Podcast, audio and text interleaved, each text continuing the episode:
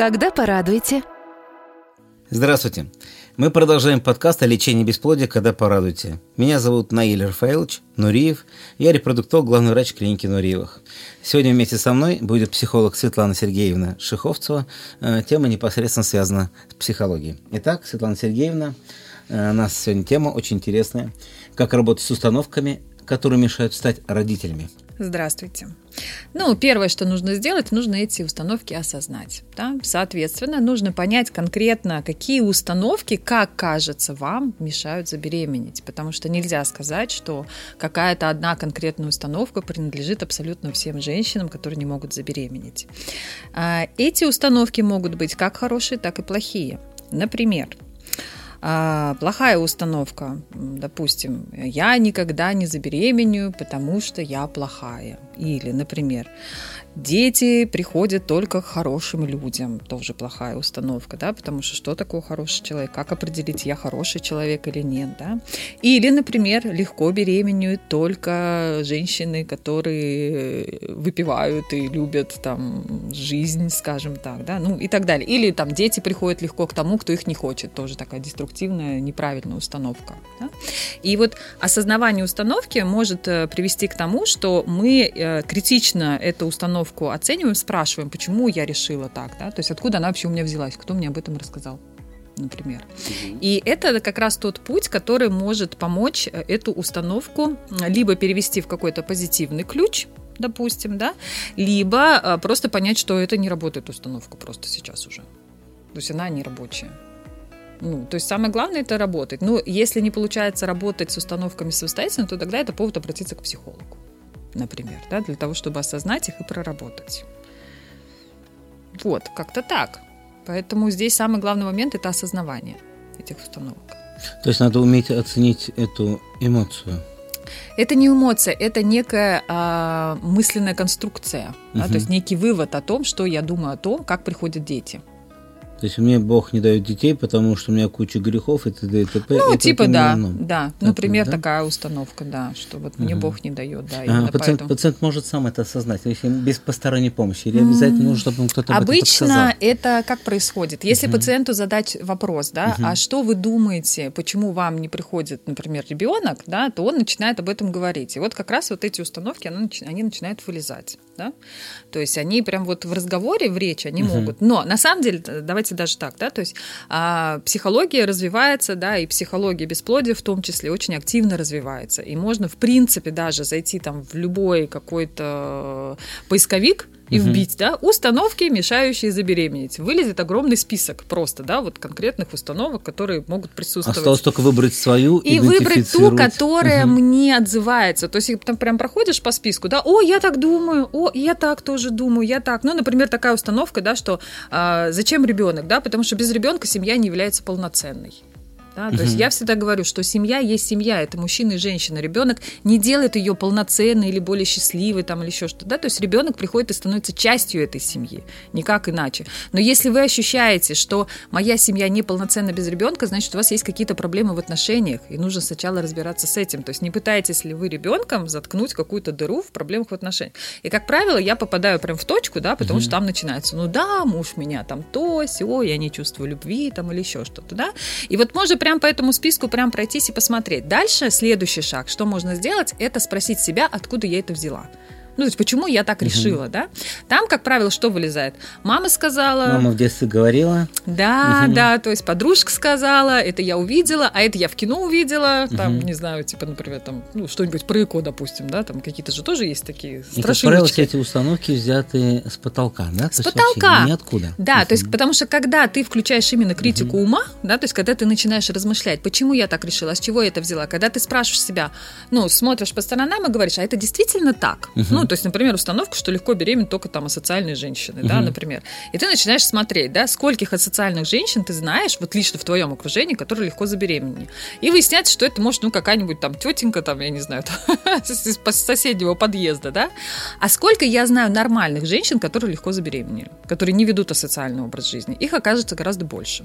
Да? Ну и, соответственно, мозг такой говорит, ой, да, что-то я попутал, ну, что-то я как-то угу. не так понял. То да? есть приведение положительного примера Конечно, обычно излечивает да, да, Да, то есть, ну, как бы это вот именно критичность такая, да, что я размышляю и понимаю, что я это ну, решила ошибочно, да. У меня была такая женщина, которая сделала 12 ультразвуковых исследований за два дня, чтобы доказать себе, что она беременная. Ей все говорили, беременность, вот она есть.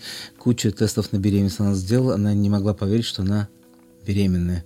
Я ей посочувствовал, взял ее за руки, говорю, бедная женщина, что вам пришлось перенести, чтобы дойти до такого состояния.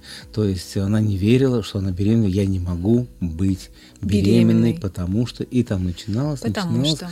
потому что и такой опыт был, и такой, все эти негативные опыты. Угу. Я просто иногда еще думаю, что иногда у женщин есть некоторые основания, потому что когда врачи предлагают не очень эффективные методы лечения, к сожалению, э, женщина попадает в такой замкнутый круг. Я не смогу забеременеть, потому что и вспоминает прошлый год, позапрошлый, позапозапрошлый, последние 5-10 лет, когда она билась как рыба об лед, и не получилось у нее забеременеть, несмотря на то, что она исправно выполняла все рекомендации врача. Вот просто такие э, установки, они тоже не всегда приходят э, ниоткуда. То есть они, она начинает искать причину и находит ее, не связанную с медицинскими аспектами. У меня такой вопрос тогда. Угу. Я часто сталкиваюсь как раз с тем, да, что э, одна из таких вот установок, которую, между прочим, да, как бы формируют врачи у женщин, угу. да, это возраст.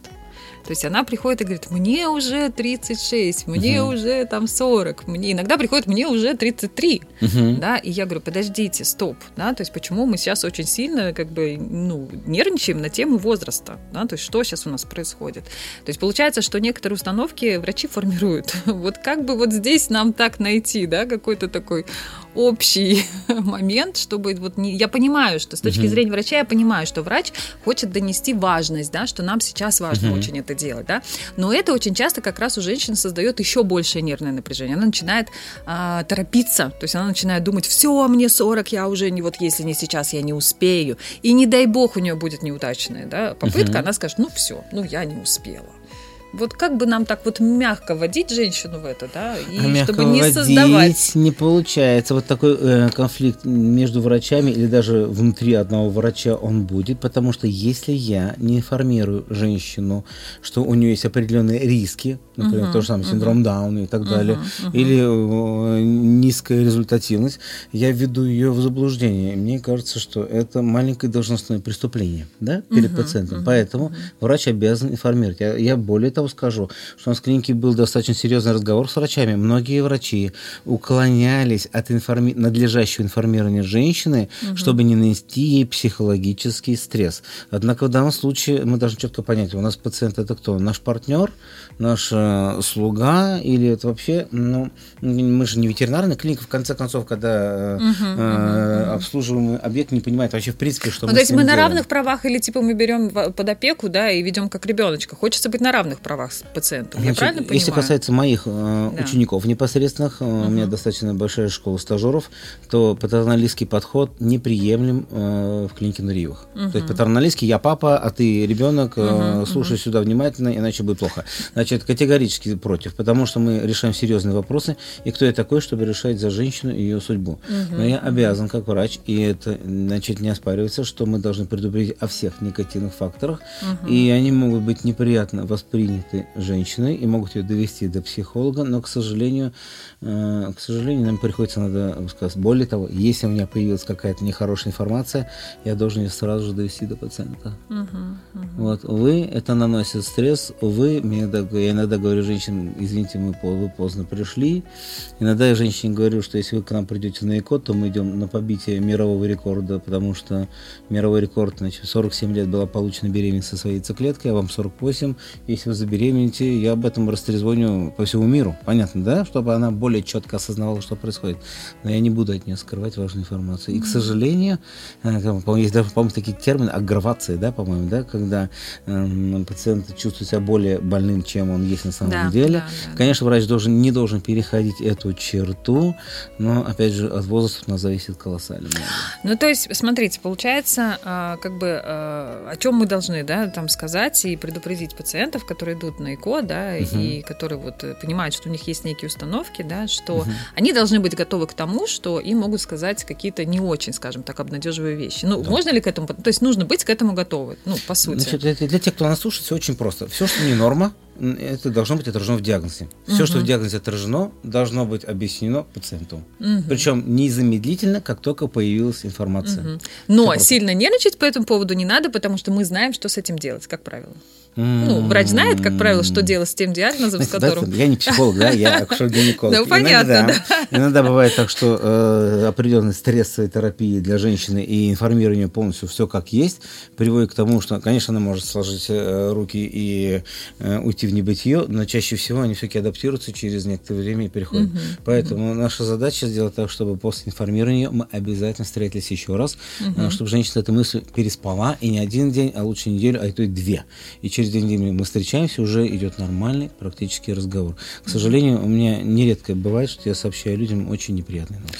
Ну, это понятно. Хорошо. Ну, то есть, возвращаясь mm-hmm. к нашему вопросу, mm-hmm. да, что про установки все-таки, да, то как бы наша общая рекомендация будет это про все-таки включать голову, да, Гнать в шею мать. эти нехорошие установки. Я да. не буду мамой, потому что меня там прокляли там три поколения назад. Ну, это, извините меня, это бред. Конечно. Да? Мы я, не можем да. это доказать, действительно ли прокляли, да, или как да. это было. Мне понравилась эта идея Все, зайти в интернет интернет, набрать да, установки, да, которые мешают стать верно. родителями, и выбрать из списка то, что, скорее всего, вам подходит, и пойти с кем-то это обсудить. Может, с врачом-гинекологом, может, с психологом, можно Возможно, с скоро угу. на приеме в клинике Нуривых будут сразу выдавать список из 100 установок, да, пожалуйста, отметьте, да, и давайте сразу здесь на, на самом начальном этапе, да, с ними угу. распрощаемся. Кстати, Итак, давайте тогда еще раз вариант. мы подводим итоги. Установки нам нужно просто уметь их выявить, так ведь, да? Осознать, да. И Включить критику ума, понять, почему я так решила. Обычно об критику ума все очень хорошо разбивается. Замечательно. Так, с вами был психолог Светлана Сергеевна Шуховцова, которая так занятно все очень грамотно объясняет,